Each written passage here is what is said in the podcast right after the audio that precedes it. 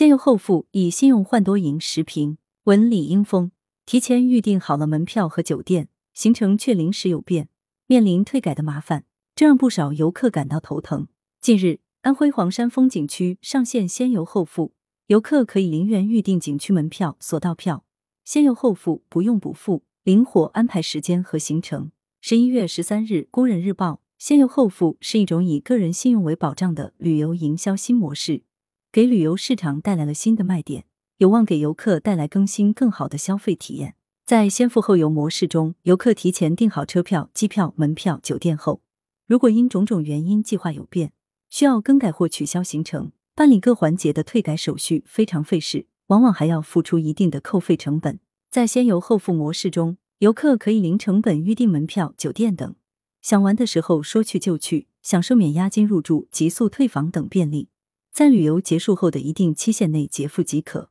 而游客不游就不用支付，即便游客打了退堂鼓，也可以一键取消预订，不用办理种种繁琐的退改手续，不用担心被扣费。黄山风景区等景区还把先游后付升级为覆盖旅游、玩行住等多场景的信用游。吸纳了多座城市的景区、酒店、文创商店等商家加入，向游客提供一揽子打包信用服务，让游客享受交通出行、酒店住宿、美食、文创产品等多重优惠。如此，游客出游就能更加灵活和主动，就能玩得更自由、更顺畅、更实惠。便利和实惠就是最有吸引力的广告。先游后付丰富了景区的服务供给，有望促进订单的转化和游客流量的增加。先游后付的本质是信用游，契合了征信建设的需求，也拓展了信用应用场景。近年来，征信机制日益完善，相关的失信惩戒制约措施也越来越到位，失信的代价着实不小。一处失信，处处受限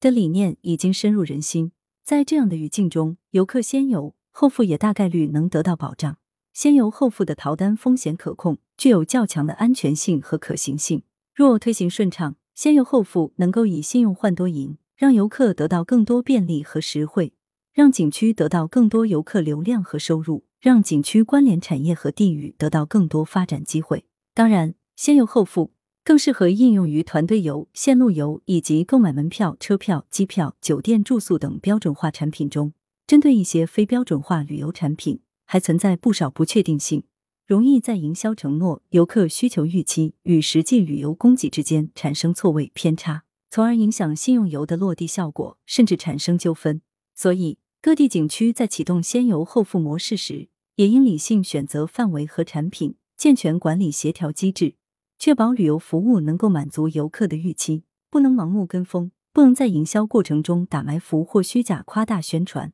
当然，不管是先游后付还是先付后游。都必须以旅游服务质量为支撑。试行先游后付的景区以及关联产业城市，仍要牢记加强自律和监管，